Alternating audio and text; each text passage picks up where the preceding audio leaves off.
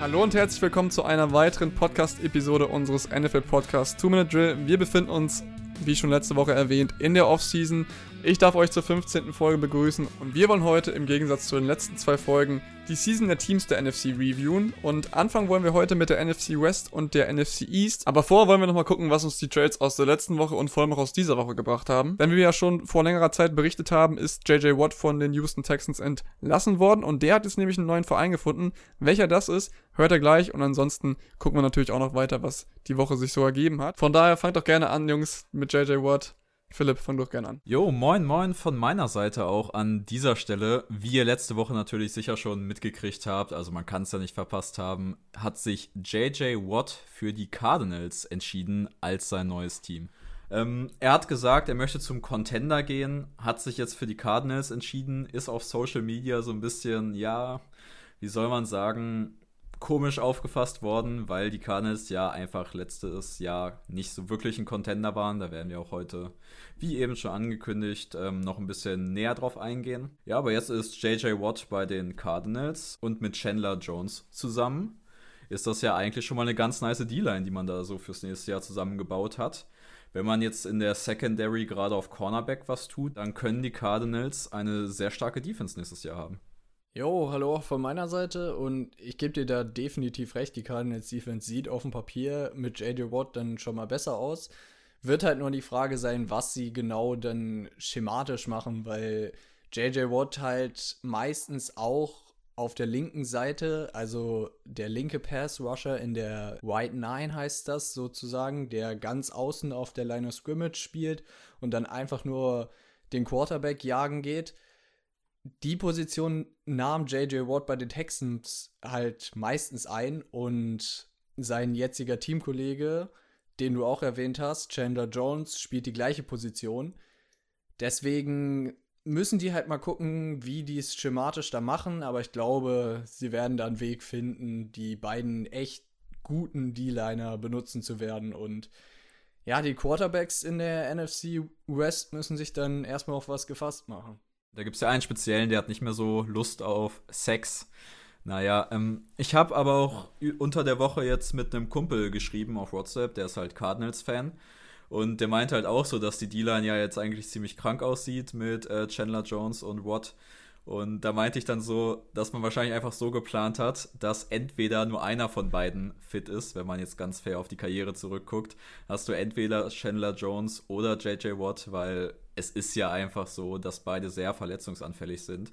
Und ich denke mal, man hat es in der letzten Saison gesehen, wenn Chandler Jones ausfällt, ist diese D-Line doch eher schwach. Und so möchte man wahrscheinlich einfach den Pass Rush kontinuierlich in jedem Spiel der Saison bringen können. Ja gut, aber dafür hast du JJ Watt jetzt mit den 31 Millionen für zwei Jahre doch ganz schön viel Geld gezahlt. Also da baust du, glaube ich, schon darauf, dass er verletzungsfrei bleibt. Ja, ich glaube, die Cardinals mussten ihn halt einfach mit so viel Geld zuschmeißen, weil sie ja, wie schon gesagt, nicht in der Position jetzt waren, dass man jetzt wirklich den Titel, sag ich mal, angreift. Und da musst du halt dann über das Finanzielle kommen. Wenn du nicht ganz über das Sportliche kommen kannst, wobei die Entwicklung der Cardinals ja relativ positiv ist. Also vielleicht kann man da mit JJ Watt wirklich ganz, ganz oben angreifen im nächsten Jahr wo du es ja gerade eben gesagt hast, die sind jetzt ja eigentlich nicht, was ihr Standing jetzt so darlegt, mit 8 und 8 ein Contender, aber denkt ihr das mit JJ Watt und gerade auch Chandler Jones und der jetzt doch wirklich sehr starken Defense, gerade auch auf äh, Safety mit Buda Baker, wenn sie sich jetzt noch verstärken im Draft meinetwegen oder durch die Free Agency auf den Cornerback-Positionen, glaubt ihr dann vielleicht, dass es doch ein Contender sein könnte, gerade halt in der NFC West mit den Seattle Seahawks und den Los Angeles Rams? Also in Seattle sind halt die Medienberichte ähm, mit Russell Wilson und der Seattle-Führung, dass es da halt so ein bisschen kriselt, dass sich Wilson und Pete Carroll da so ein bisschen auch selber in den Haaren haben.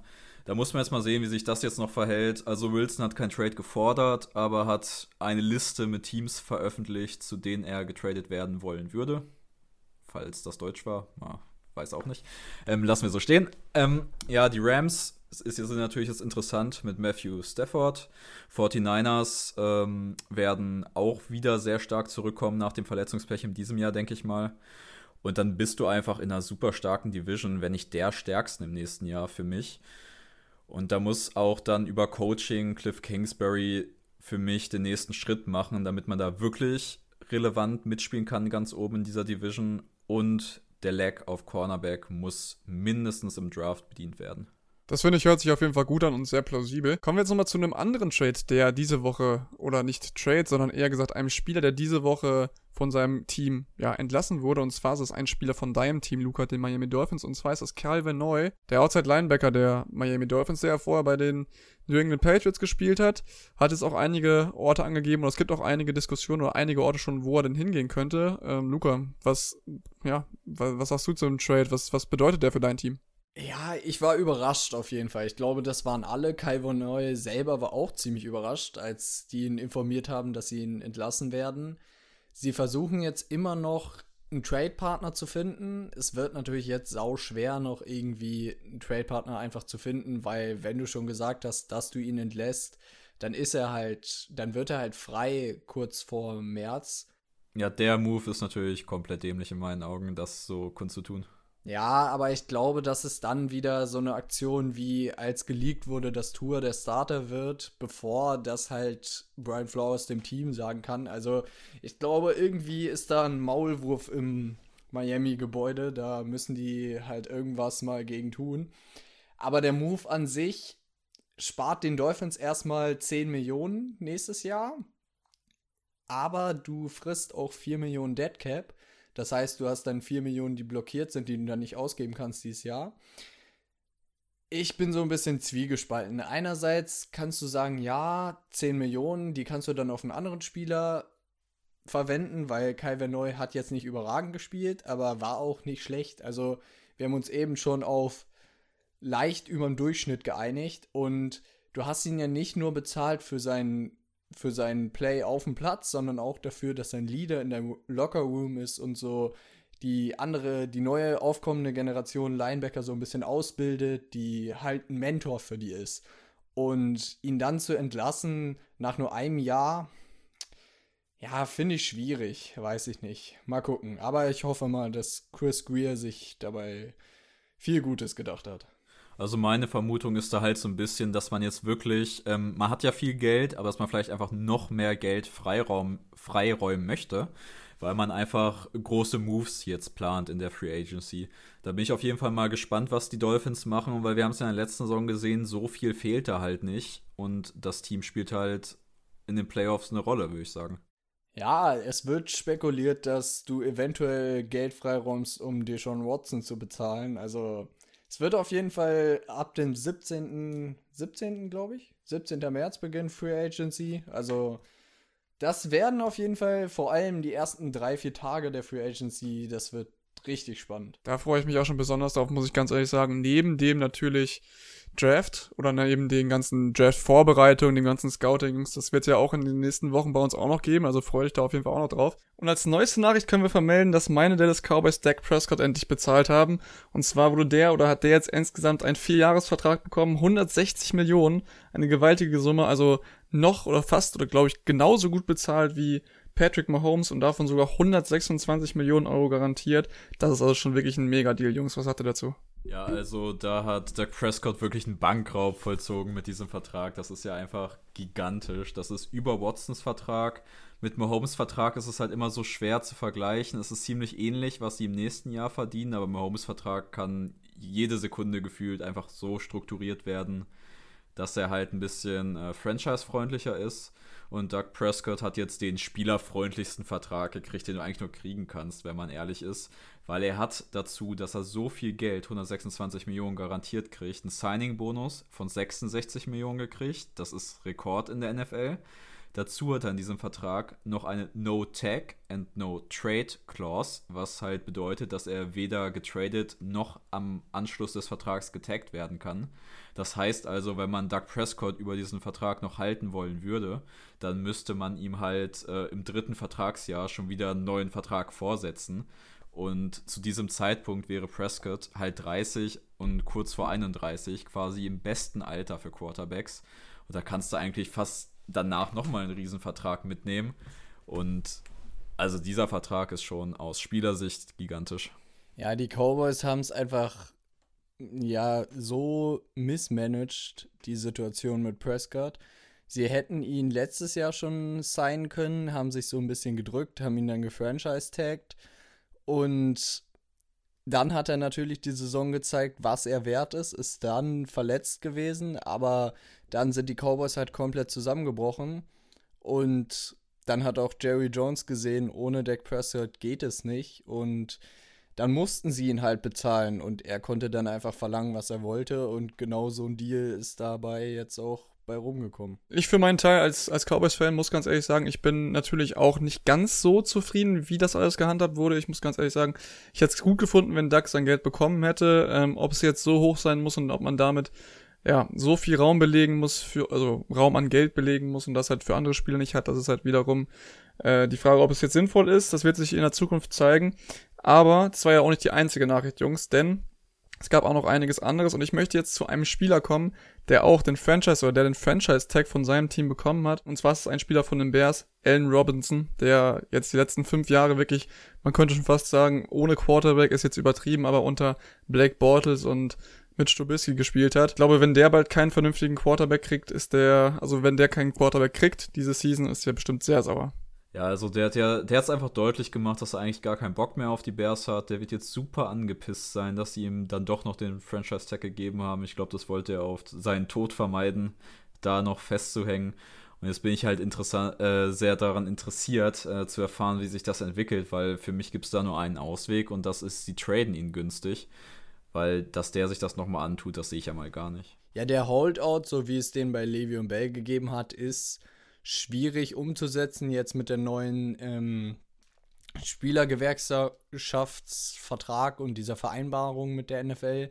Die haben dann nämlich äh, verhandelt, weil die solche Holdout-Situationen vermeiden wollten, weil das halt gut für keinen ist eigentlich. Und deswegen glaube ich, Alan Robinson wird nicht halt einfach nicht kommen, aber er wird, glaube ich, nicht glücklich darüber sein, in Chicago spielen zu müssen, quasi. Außer sie traden für Deshaun Watson oder sogar Russell Wilson, was vielleicht auch im Raum steht. Aber ja, dass das passiert, bin ich echt skeptisch und deswegen tut mir Alan Robinson echt leid, weil du hast es gesagt, Bortles und Trubisky sind nicht die Quarterbacks, die deinen Statsheet push pushen und seine Stats waren schon ziemlich, ziemlich gut. Und man kann sich echt nur vorstellen, was mit einem vernünftigen Quarterback dabei rumgekommen wäre. Von einem Quarterback wie zum Beispiel Tom Brady würde, glaube ich, jeder Spieler träumen. Da wurde jetzt auch ein Spieler getaggt, und zwar in Tampa, mit Chris Godwin, der jetzt äh, unter Tom Brady spielt. Und ich glaube, der ist mit seinem Tag, könnte man sagen, doch durchaus zufrieden.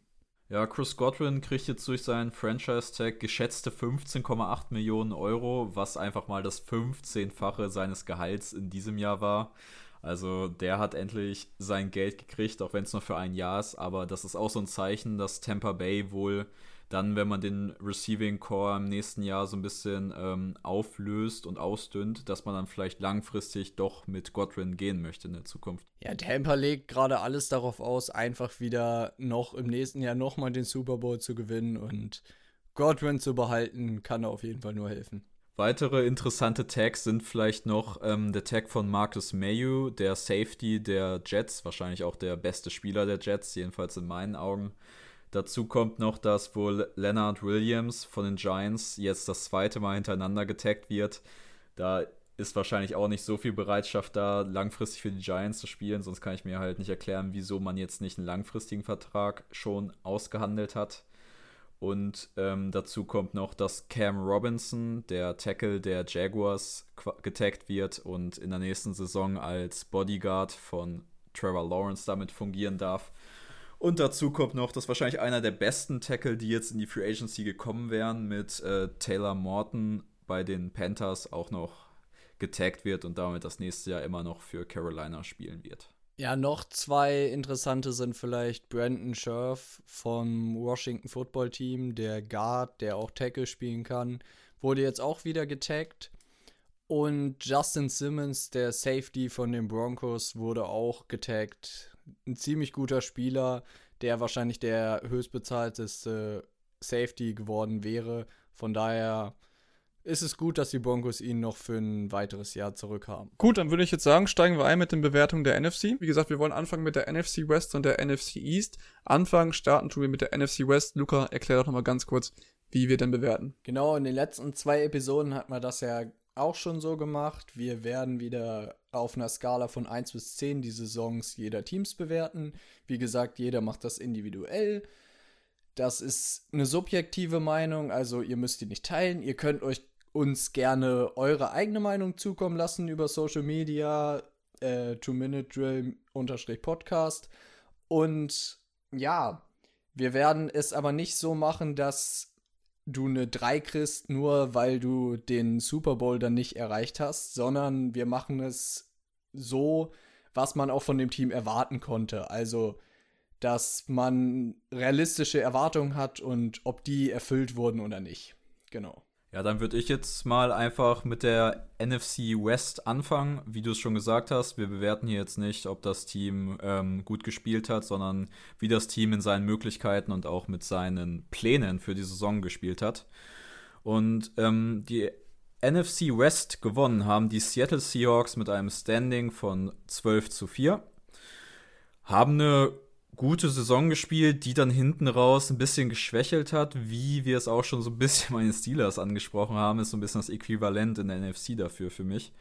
Ähm, Playoffs waren dann sehr, sehr bitter, gleich gegen die Rams rausgeflogen und jetzt hinten raus kriselt's ja, da hat man den ähm, Offensive Coordinator schon entlassen. Und deswegen, einfach weil es hinten raus jetzt so ein bisschen ärgerlich lief für die Seattle Seahawks, gibt es von mir sieben von zehn. Man war in den Playoffs, man hat eine sehr starke Division gewonnen. Da gehört schon was dazu.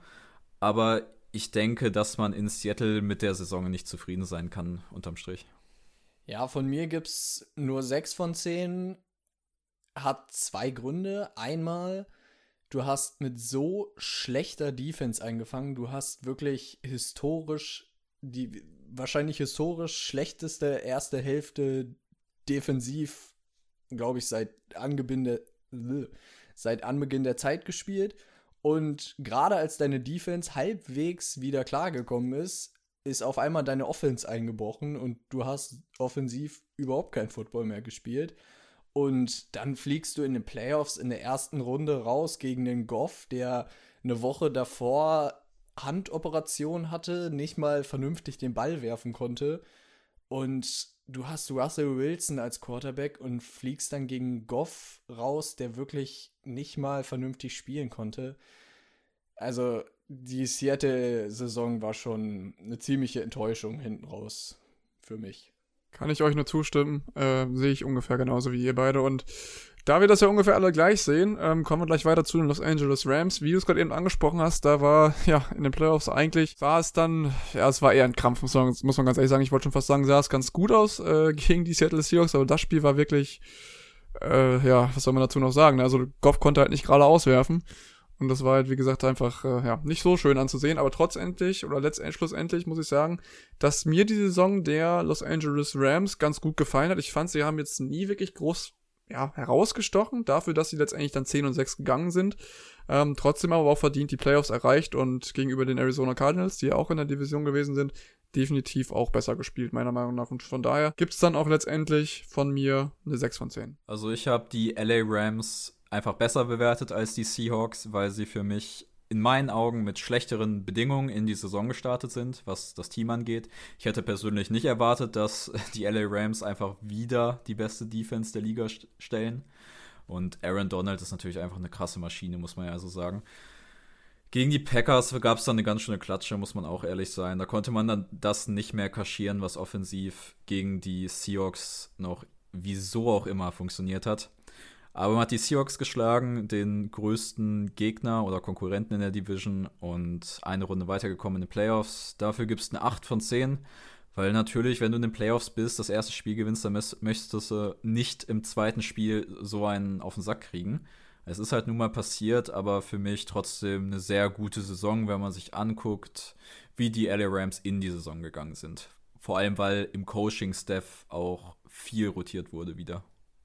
Ja, das ist bei Sean McVay ja quasi so ein Fluch, dass jeder, der unter Sean McVay coacht, dann direkt nächstes Jahr irgendwo einen Head-Coaching-Job kriegt, weil Sean McVay ist einfach mit einer der besten Coaches der Liga und er bildet dann auch gut andere Coaches aus. Von mir kriegen die Rams auch eine 8 von 10. Sie haben für die Erwartungen, die sie vor der Saison hatten, viele hatten sie, glaube ich, auf dem letzten Platz der Division ähm, eingerankt vorher und Zweiter zu werden in der Division und dann noch ein Playoff-Spiel zu gewinnen, hat die Erwartungen meinerseits weit übertroffen und deswegen 8 von 10. Auch einfach dafür wieder die beste Defense gestellt.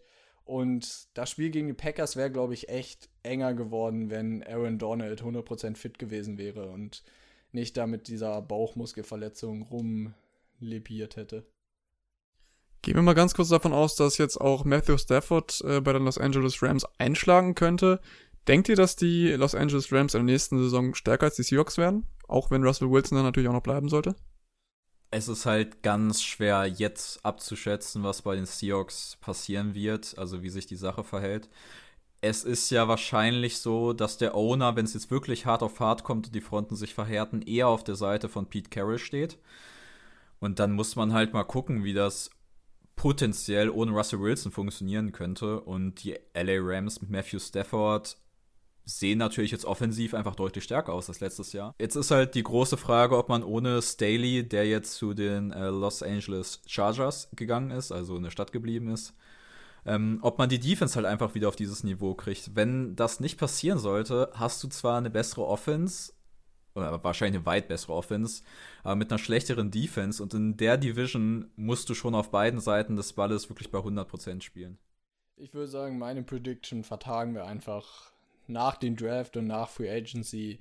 Dann, wenn wir genau wissen, wie die Teams aussehen. Und dann werden wir auch Folgen raushauen wie diese. Nur dann sprechen wir nicht über die Vergangenheit, sondern über die Zukunft und predikten dann, wer Erster und wer Letzter in welcher Division wird. Also freut euch auf jeden Fall darauf. Kommen wir dann direkt zu den Arizona Cardinals. Die sind 8 und 8 gegangen in 2020. Und wir hatten es ja vorhin schon ein bisschen angesprochen. Sie haben leicht underperformed, würde ich mal sagen. Viele hatten darauf gesetzt, dass Kyler Murray die Breakout-Season als Zweitjahr Quarterback hat, so wie sie Lamar Jackson oder Patrick Mahomes hatte hat er nicht ganz geleistet, diesen, ja, diese Schuld, aber er hat trotzdem relativ solides Jahr gespielt, was meiner Meinung nach sie zurückgehalten hat, was echt, ja, concerning für die Zukunft ist, von meiner Seite her, war das Coaching, weil Cliff Kingsbury sah in manchen Momenten wirklich aus, als würde er einfach outcoached werden und sah nicht vorbereitet aus und das gibt mir schon zu denken für die Zukunft der Cardinals. Ja, an die Defense würde ich jetzt auch gerne anknüpfen, weil die war diese Saison echt immer Hop oder Flop so ein bisschen. Da waren echt gute Spiele dabei, dann wurden sie von eher schwächeren Offenses auch mal richtig verprügelt, gab's auch. Die Erwartungen waren sicherlich höher als 8-8, muss man so ehrlich sagen. Ich würde jetzt so ein bisschen bei Kyler Murray leicht so ein bisschen die Schuld jetzt wegnehmen, weil als die Saison halt in die Endphase gegangen ist, hatte er eine Schulterverletzung, hat dann wirklich alles gegeben, damit auch Spiele gemacht und er konnte einfach nicht mehr tief werfen. Das hat man dann auch gesehen. Das hat die Offense natürlich extrem limitiert. Er konnte eigentlich nur noch laufen und musste das auch echt vorsichtig machen, weil jeder Hit auf die Schulter und es hätte halt komplett vorbei sein können. Also musste da das Laufspiel schon relativ einschränken, konnte dazu nicht mehr tief werfen. Ja, was willst du halt noch groß machen, offensiv? Aber trotzdem hat man am Anfang, also man hat zum Beispiel gegen meine Detroit Lions verloren in der Saison in einem Spiel, was du niemals verlieren darfst. Das darf dir nicht passieren als ähm, Playoff-Contender. Und da sehe ich dann auch so ein bisschen Cliff Kingsbury in der Schuld, der jetzt einfach den nächsten Schritt machen muss, wie du es schon gesagt hast. Und deswegen gebe ich den Cardinals auch eine 5 von 10, weil ich schon echt enttäuscht war mit dem Ausgang der Saison. In dem Bereich wäre ich auf jeden Fall auch gelandet. Gerade wo du jetzt aber auch die Verletzung angesprochen hast, wollte ich auch gleich schon direkt zum nächsten Team kommen. Und zwar geht es da dann direkt um die San Francisco 49ers, denn die hatten nämlich ja, sehr viel Verletzungspech im Gegensatz zu den Arizona Cardinals. Da kann man ganz ehrlich sagen, die Arizona Cardinals waren halt äh, was Verletzungen anging, eigentlich nicht so geplagt, aber die San Francisco 49ers, die haben direkt Nick Bosa verloren am Anfang der Season. Debo Samuel war auch den Großteil der Season verletzt oder auch limitiert, könnte man sagen. Und natürlich auch Jimmy G, der auch relativ früh in der Saison raus musste. Und dann haben sie letztendlich mit Nick Mullins gespielt und noch ein bisschen äh, rotiert. Ich würde letztendlich sagen, die San Francisco 49ers mit dem, was sie bis, oder was, was sie vor allem auf dem Platz dann letztendlich auch hatten, eigentlich doch ganz stabil und ich würde von meiner Warte aus denen dann schon eine 7 von 10 geben. Also man hätte natürlich sagen können, vor der Season ähm, hätte man mit den Startern, die sie auch drin gehabt hätten, deutlich mehr erwarten können, gerade auch, weil sie ja auch im Super Bowl gewesen sind. Und natürlich mit der Erwartung hätte ich sie dann, hätten sie so gespielt, wie sie jetzt gespielt haben und alle Menschen, alle Spieler dabei gehabt, äh, hätte ich sie geringer eingeschätzt. Aber so fand ich die Season dann doch besser sogar als die von den Arizona Cardinals, gerade weil sie halt auch limitierter waren. Und da gibt's dann von mir auch eine 7 von 10. Also ich kann mich da nur anschließen, dass ich die Season auch besser fand als die der Arizona Cardinals. Aber wenn man sich dann anguckt, sie kommen aus dem Super Bowl, man hat eigentlich gedacht, sie fahren diesen Film, den sie da in der letzten Saison hingelegt haben. Beziehungsweise beziehungsweise in der vorletzten Saison jetzt. In der letzten Saison war ja dieses Verletzungspech. Aber in der vorletzten Saison hat man gedacht, sie übernehmen diesen Film. In, in dieses Jahr werden wieder so eine geile Saison spielen, weil der Kader auch einfach geil ist, das Coaching ist gut. Und du hast so ein leichtes Lag vielleicht auf Quarterback, da muss ich jetzt ein bisschen lachen, weil wir eigentlich immer sehr, sehr viel über Jimmy G ähm, diskutieren.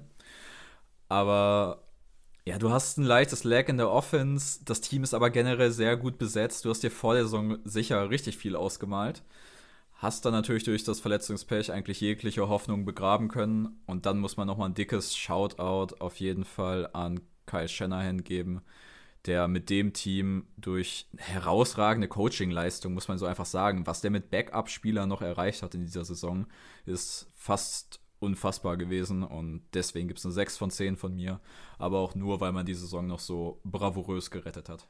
Da kann ich mich nur anschließen. Ich glaube wirklich, das meiste oder fast der ganze Credit muss wirklich zu Robert Zahler und Kyle Shanahan gehen, weil ich behaupte mal, dass ein Mike McCarthy oder ein Jeff Fischer wäre mit dem Team, glaube ich, 2 und 14 gegangen oder hätte sich sogar mit 1 und 15 den ersten Pick im Draft gesichert. Von den schlechten Coaches, die ich gerade angesprochen habe, kommen wir dann direkt auch zu der schlechtesten Division in Football dieses Jahr. Es war nicht schön in der NFC East und das Washington Football Team, das mit 7 und 9 die Division gewonnen hat, ein negativer Rekord, um die Division zu gewinnen, ist auch schon, das sagt schon viel aus. Aber ich glaube, Washington war da wirklich noch der Bright Spot in der Division. Ja, vor allem Washington ist ja als das Team eigentlich reingestartet, was vielleicht Washington selber und auch eigentlich jeder, ich sag mal, auf Platz 4 in der Division ähm, gesehen hätte. Klar, du hast Chase Young gedraftet, wo jeder wusste, er ist halt krass vor der Saison. Aber du warst trotzdem das Team, was wahrscheinlich noch am meisten Entwicklung gebräucht hätte und gewinnst dann die Division. In den Playoffs hast du jetzt kaum eine Chance gegen die Buccaneers, trotz einer sehr geilen Performance von Heineke. Aber ja, du gehst 7-9, gewinnst die Division, hätte niemand erwartet. Und da gebe ich auch einfach eine 10 von 10, weil man hat schon dieses Jahr, die Entwicklung, die sie gemacht haben, war einfach das, was in dieser Saison passieren musste. Eine gute Entwicklung. Und das haben sie hingekriegt und damit haben sie für mich ihre Saisonziele weit übertroffen und dann kann man nur eine 10 von 10 geben in meinen Augen. Ja, da kann ich dir mit 10 von 10 auf jeden Fall auch nur zustimmen. Ich äh, bin wie gesagt, sehr überrascht gewesen, dass sie jetzt auch 7 und 9 gegangen sind und dass sie dann natürlich auch die Division gewonnen haben. Gerade jetzt auch, wenn man sich anguckt, wie viel sie denn auch rotieren mussten. Das ganze Dwayne Haskins-Drama, dann noch Alex Smith wieder zurückgebracht, noch als Comeback-Player of the Year, der wirklich auch eine sehr gute Leistung abgeliefert hat. Dann leider im Playoff-Game gegen die Buccaneers nicht spielen konnte. Aber ich fand, da sind schon der ein oder andere Spieler durchgekommen, gerade auch die Defense. Äh, mit Chase Young auf jeden Fall sehr, sehr, sehr verbessert, aber auch einige Spieler, die dann auch abgesteppt sind und dann auch gezeigt haben, was sie denn auch für Football spielen können, haben mich auf jeden Fall definitiv überzeugt und aus dem Grund gibt es von mir auch da eine 10 von 10 und ich bin einfach mal gespannt, wie das Washington Football Team in der nächsten Season abschneidet, weil die Defense war eigentlich schon vorhanden. Jetzt müsste man, wie gesagt, noch ein bisschen an der Offense schrauben, gerade gucken auch, wen sie da jetzt äh, auf Quarterback verpflichten und dann bin ich echt gespannt, wie es in der NFC East im nächsten Jahr aussieht. Von mir gibt es für Washington Saison jedoch nur 8 von 10. Einfach aus dem Grund, weil du es nicht geschafft hast, mit Dwayne Haskins, den First-Round-Pick, den du 2019 gemacht hast, den irgendwie vernünftig in dein Team zu integrieren. Es liegt zwar vielleicht auch an Dwayne Haskins, aber wenn du einen First-Round-Pick auf einen Quarterback spendest, dann möchtest du auch, dass der funktioniert und möchtest nicht zwei Jahre später dir einen neuen suchen müssen. Von daher ist das nicht ganz optimal gelaufen, aber bei Washington ging es, glaube ich, mehr darum, den richtigen Coach zu finden. Und mit Riverboat Ron haben die einfach einen Volltreffer gelandet, weil obwohl er sogar noch Krebs hatte und das da in der Saison ganz schwierig war, wo er, ja, er musste Spritzen in der Halbzeitpause nehmen und war trotzdem, ja, im Stadion, hat die angefeuert, hat gecoacht. Also ich glaube, der ist auf jeden Fall der richtige Mann für den Job und das ist einfach das, worauf es ankommt. Das Problem ist jetzt halt nur, du bist in so einer beschissenen Lage, um eine Quarterback zu finden, weil du pickst jetzt an 19. Das ist so im Nirgendwo. Du pickst, also du bist nicht in Range, um hoch zu traden oder so, aber du kannst deinen Pick auch nicht vernünftig für irgendeinen anderen Quarterback traden, weil der auch so spät ist. Deswegen, das ist so ein bisschen, ja, was mir ein bisschen Sorgen bereitet, aber sonst war die Washington Football Saison echt stabil. Sell the Farm, glaube ich, wie Lukas in einer der Folgen schon mal gesagt hat. Und ich glaube aber auch, die NFC East ist einer der, oder ist die ja, ist die Division, wo wirklich die Quarterback-Fragen, ich glaube, bei jedem Team noch am größten sind. Und von dem Washington Football Team kommen wir jetzt zu den New York Giants. Die sind, äh, ja, zweitplatziert quasi, gleich mit den Dallas Cowboys, meinen Dallas Cowboys letztendlich. Wir wollen erstmal anfangen mit den New York Giants. Die sind 6 und 10 gegangen. Und da ist natürlich auch wieder die Frage, rennt Daniel Jones auch noch die nächste Saison für die New York Giants Jungs? Was glaubt ihr? Also ich glaube, man hat jetzt in New York so ein bisschen dieses Kapitel Daniel Jones ähm, ad acta gelegt. Ich glaube, die Zeit ist jetzt vorbei. Und die Saison war nicht gut. Die Defense war richtig gut. Die, also man, man muss es ja ehrlich sagen, die Defense hat richtig gut gespielt. Mit der Defense hätte man diese Division locker gewinnen können. Die Offense konnte da nicht mithalten. Daniel Jones war zwischendurch auch noch verletzt. Da ging auch nicht viel tatsächlich dann. Ähm, aber wenn man jetzt auf dieses Team guckt und sich fragt, wie konnte man in diesem Jahr, wo die Division nicht stark war, sie nicht gewinnen, dann muss man ja ehrlich sagen, es lag wahrscheinlich am Quarterback-Play. Ja, ein bisschen entschuldigen muss man ja sagen, dass äh, Saquon Barclay so früh in der Saison schon raus war. Aber trotzdem, am Ende war es leck halt auf Quarterback und ich denke, dass man das jetzt auch so als ähm, New York Giants evaluieren wird und dann Daniel Jones auch ja, nicht, vielleicht nicht entlassen, aber man wird sich umgucken nach einem Quarterback, weil das geht wahrscheinlich jetzt so nicht weiter in Zukunft. Von mir gibt es da eine 4 von 10 für die Saison. Gab nicht so viel, an dem man sich hochziehen kann, aber die Defense war schon echt ganz gut. Ich stimme dir vollkommen zu mit deiner Analyse zu Daniel Jones. Ich sage aber trotzdem, dass die Giants ihn niemals absägen werden und nächste Saison mit Daniel Jones in die Saison gehen werden. Einfach deswegen, weil Dave Gettleman da GM ist und Dave Gettleman hat Daniel Jones gedraftet und Dave Gettleman wird niemals Daniel Jones absägen. Zumindest nicht nach zwei Jahren. Deswegen, man müsste es machen, ja, aber sie werden es nicht machen. Also ich glaube, solange Gettleman nicht abgesägt wird, wird da gar nichts abgesägt. Aber wenn einer abgesägt werden sollte, bevor noch irgendwelche Fehler gemacht werden, ich glaube, dann ist es er. Und äh, aus dem Grund, ja, bin ich mal gespannt, was da jetzt so noch die Offseason bringt, ob da noch ein bisschen Movement äh, entsteht und was, wo dann letztendlich bei den Giants äh, abgesägt wird. Da hätte ich noch einen Kandidaten zum Absägen eventuell, nämlich den Offense Coordinator, unseren berühmten Jason Garrett, der Clapboy von den Cowboys die Offense war halt, wie du schon gesagt hast, Philipp, ziemlich uninspiriert, war einfach nicht gut. Und ich glaube, klar, es lag viel an Daniel Jones, aber Jason Garrett hat ihm jetzt auch nicht wirklich geholfen. Deswegen, ich glaube, der, ja, muss man auch nochmal evaluieren, ob der der richtige Mann für den Job ist. Wer aber auf jeden Fall der richtige Mann für den Job war, war Joe Judge. Weil der Coach hat sich einfach auch herausgetan mit unorthodoxen Methoden, wie dass Daniel Jones im Training auch mal live getackelt werden durfte und umgeräumt werden durfte. Die Methoden waren unorthodox, aber es hat ja geklappt, weil wenn du das Video gesehen hast, wo äh, Joe Judge auf den Fumble springt und alle seine Spieler sich freuen und du hast gesehen, dass da, dass er ein Team geschaffen hat und das hast du ja bei der Defense auch gesehen, die wäre bis auf Bradbury war personell jetzt auch nicht so stark besetzt und er hatte einfach eine gute Einheit draus geschaffen und deswegen war die Defense auch so gut. Deswegen gebe ich den für die Saison sogar 7 von 10, einfach weil sie den richtigen Coach gefunden haben, meiner Meinung nach. Und das ist auf jeden Fall viel wert. Ja, richtiges Coaching ist, glaube ich, das A und O. Und äh, wenn du natürlich nicht die richtigen Spieler hast, dann wird es natürlich noch umso wichtiger. Ähm, und ich glaube, da sind die Dallas Cowboys ein ganz gutes Beispiel. Ähm, haben auch direkt, naja, man könnte nicht direkt zum Anfang der Saison, glaube ich, sogar nach fünf Spielen haben sie, oder haben wir eher gesagt, unseren Starting Quarterback verloren in Dak Prescott, wo man echt sagen muss, der war auf auch genauso wie Russell Wilson auf dem Weg zu einer MVP-Season, meiner Meinung nach, was er da abgeliefert hat, die ersten fünf Spiele in Dallas, war schon wirklich sehr stark. Ähm, ja, was danach kam, nachdem er sich dann leider verletzt hat, war dann auch wieder mehr oder weniger ein Abbild der letzten paar Seasons, wo sie wirklich auch, obwohl sie vielleicht auch mal die Playoffs erreicht haben, wirklich nicht stabil gespielt haben oder auch nicht überzeugend gespielt haben. Und ja, meiner Meinung nach war die Season der Dallas Cowboys wirklich sehr durchwachsen und gibt dann auch nur eine 5 von 10 von mir. Ich habe mir leider ein bisschen mehr erwartet. Also 5 von 10 kommt es bei mir auf jeden Fall nicht. Es werden bei mir eher so 2 von 10. Das Einzige, was an der Cowboys-Season, glaube ich, irgendwem gut getan hat, war ähm, ja die ersten fünf Spiele der Brieftasche von Dak Prescott, weil die haben gezeigt, dass er ein guter Quarterback ist und auch ein Team carryen kann. Und man hat ja gesehen, nach seinem Ausfall haben die, glaube ich, im Schnitt 15 Punkte weniger gescored, weil am Anfang war jedes Game ein Shootout, weil die Cowboys Defense, was Nolan da gecoacht hat, war auch echt unterirdisch.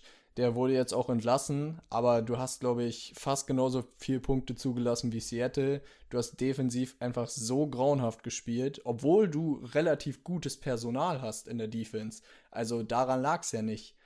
Aber defensiv war es einfach so schlecht und offensiv, Mike McCarthy wirkte auch nicht vernünftig organisiert. Er hatte so manche Situationen, wo er dann, du hättest ein Field Goal schießen können, hättest das Spiel ausgleichen können, dann gehst du dafür, verkackst es und verlierst dann das Spiel mit drei Punkten. Gegen die Giants war das. Und das war auch so ein Spiel, das musst du halt nicht verlieren. Und das war wieder so eine Entscheidung von ihm. Und allgemein, das Coaching war echt nicht gut. Mike McCarthy wirkte genau wie Cliff Kingsbury fast, nur noch schlimmer. Teilweise unorganisiert. Ja, ich weiß auch nicht, wo er die Zeit da reingesteckt hat, aber er wirkte genau wie der Mike McCarthy in den letzten Jahren in Green Bay. Einfach, ja, er hat, finde ich auch, klar, das Quarterback-Play war nicht gut, aber er hat auch echt nicht geholfen. Ja, was du auch schon gesagt hast, das Defensive Personal und auch das Personal in der O-Line ist einfach für mich der größte Gap zwischen gezeigter Leistung und ähm, Spielermaterial, was man hat. Und deine ganze Defense und auch die O-Line, die ja so wichtig ist. Und wenn das so underperformt und dein Quarterback dann auch noch irgendwie nach vier, fünf Spielen ja gut, jetzt. In der O-Line musst du aber schon sagen, du hattest viele Verletzte. Also die O-Line kann man da so ein bisschen. Ja, kannst du leicht ausklammern, aber trotzdem wurde auch von alteingesessenen Spielern echt underperformed. Ezekiel Elliott hat hinter der geschwächten O-Line auch am Ende nicht mehr Leistung bringen können. Ob das jetzt so auf ihn zurückfällt, ist halt schwer zu sagen. Pollard sah halt einfach besser aus, wenn er gespielt hat, muss man ja so fair sagen. Ja, und Pollard verdient aber so viel weniger als Elliott. Deswegen, da muss man halt echt, ich weiß nicht, da muss man dem Owner das einfach ankreiden. Wer solche Verträge rausgibt, einen 8-Jahres-Vertrag an den Running Back, so kann dein Franchise halt nicht funktionieren. Es tut mir leid. Da muss ich dir auf jeden Fall zustimmen. Also was, der Vertrag war wirklich echt, aber ja, man muss sich wirklich echt hinterfragen in der Saison. Und ich fand auch, es haben einfach auch die Leute, wenn gezeigt, wenn es wirklich was, wenn, wenn wirklich was lief, dann waren es auch die Leute, die halt nicht so im Spotlight standen. Und das äh, sollte natürlich normalerweise nicht so sein. Ja, für mich ist der einzige Lichtblick halt echt die Offense gewesen, die unter Dak Prescott hätte passieren können über die Saison. Und deswegen gibt es von mir auch zwei von zehn Punkten. Aber dann kann was gehen und so wie letztes Jahr, das darf einfach nicht wieder vorkommen mit so einem Personal. Ja, die O-Line nochmal, um darauf zurückzukommen, dass Travis Frederick, der Center, kurz vor der Saison retired ist, hat, glaube ich, auch nicht geholfen. Also wenn du einen der besten Center der Liga hast und der dann einfach sagt, er kann nicht mehr, dann wirft das dich natürlich auch in der Kaderplanung nochmal extrem zurück. So, nach den Punkten, die ihr so angesprochen habt, muss ich ganz ehrlich sagen, ne, stimme ich euch dann letztendlich dann doch zu. Vielleicht war 5 von 10 ein bisschen hochgegriffen, vielleicht sind da doch die äh, ein oder anderen Sympathien dann in mir ein bisschen hochgekommen aber zu einem Team, oder kommen wir jetzt als letztes für diese Folge zu einem Team, was natürlich, naja, mittlerweile die Quarterback-Frage fast geklärt hat, würde ich einfach mal so äh, ausklammern oder einklammern. Carson Wentz ist jetzt weg, ist jetzt weg und Jalen Hurts ist momentan nur noch in Philly. Glaubt ihr, Jalen Hurts wird in der nächsten Season starten und wie habt ihr letztendlich die Season der Eagles gesehen? Ich würde es mir wünschen, dass er startet, weil ich finde, er hat sich einfach verdient mit den Leistungen, die er in der letzten Saison gezeigt hat. Er hat so angedeutet, dass da halt echt Potenzial hinter ist, auch wenn es jetzt durch die Luft noch nicht so berauschend war, aber das kann ja alles noch kommen. Wir wissen jetzt nicht, wie das Coaching dann sein wird und wie der neue Coach sich da entscheiden wird. Aber ich finde, er verdient die Chance, es dieses Jahr zu zeigen. Ich weiß natürlich auch, dass die ähm, Eagles jetzt in einer guten Position sind, einen der Top-Quarterbacks in diesem Draft zu picken, vielleicht auch ohne dafür hochtraden zu müssen, was natürlich erstmal sehr reizvoll ist. Aber ich würde es mir einfach wünschen, weil er es sich in meinen Augen sportlich verdient hat, diese Chance zu bekommen. Und ja, bei der Eagles-Saison muss man ja sagen, dein First-Round-Pick, ähm, Jalen Rager, war viel verletzt, war dann mal ja, hat ein bisschen was gezeigt dann, als er gespielt hat. Sein Second Round Pick war ein Quarterback mit Jalen Hurts, der auch einfach keinen Impact hatte, bis man sich dann doch wirklich dazu entschieden hat, Wentz zu benchen, was auch lange überfällig war zu dem Zeitpunkt. Da wurde dann vom Coach und vom Owner nicht an einem Strang gezogen. Doug Peterson wollte wohl, oder behauptet er jetzt, ähm, Wentz schon viel früher benchen, was ihm dann verboten wurde. Ja, und man muss es so ähnlich sagen wie bei den Cowboys. Also die Cowboys und Philadelphia waren ja vor der Saison die größten Favoriten, diese Division zu gewinnen. Und jetzt bist du mit Philadelphia 4, 11 und 1 gegangen. Das schlechteste Team der Division. Und das war einfach eine grauenhafte Saison. Und das Franchise fällt halt jetzt auch so ein bisschen auseinander einfach. Und wenn du das mit so einer Saison einleitest quasi, das ist natürlich eine Katastrophe. Und da kann ich nichts anderes machen. Ein von zehn, das war gar nichts. Ja, die Saison war einfach zum Vergessen für Eagles-Fans, glaube ich. Und du hast es angesprochen, wenn das wirklich so stimmen sollte, dass der Owner da irgendwas verboten hat, das sind halt immer die Franchises, wo es dann wirklich nie langfristig gut laufen wird, weil wenn der Owner, der halt am wenigsten Football Knowledge in dem ganzen Building hat, wenn der dann die Football-Entscheidung trifft, dann kann es halt einfach nicht gut gehen.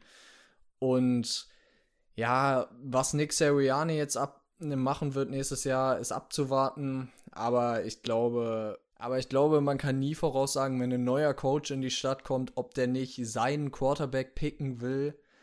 Und du hast es gesagt, mit Pick 6, den du jetzt inne hast, kannst du auf jeden Fall was machen. Deswegen, ja, es bleibt abzuwarten, was die Eagles im Draft machen. Das wird auf jeden Fall spannend. Und ich glaube, Jalen Hurts wird da auch relativ zitternd vom Fernseher sitzen.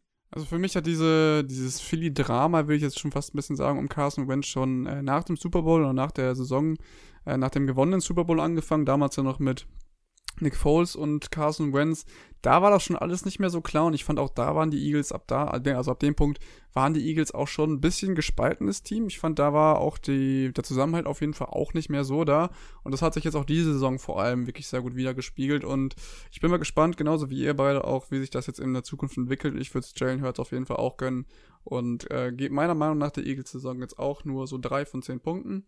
Einfach weil es letztendlich, ja, was soll man sagen, gut war es halt wirklich nicht. Und äh, was man da hätte erwarten können, ich glaube, da war schon ein bisschen mehr drin gewesen. Gerade auch, wie ihr es gerade angesprochen habt, äh, on top of the division. Aber wir haben gesehen, dass es nicht funktioniert hat und äh, ja, sind wir mal gespannt auf die nächste Season.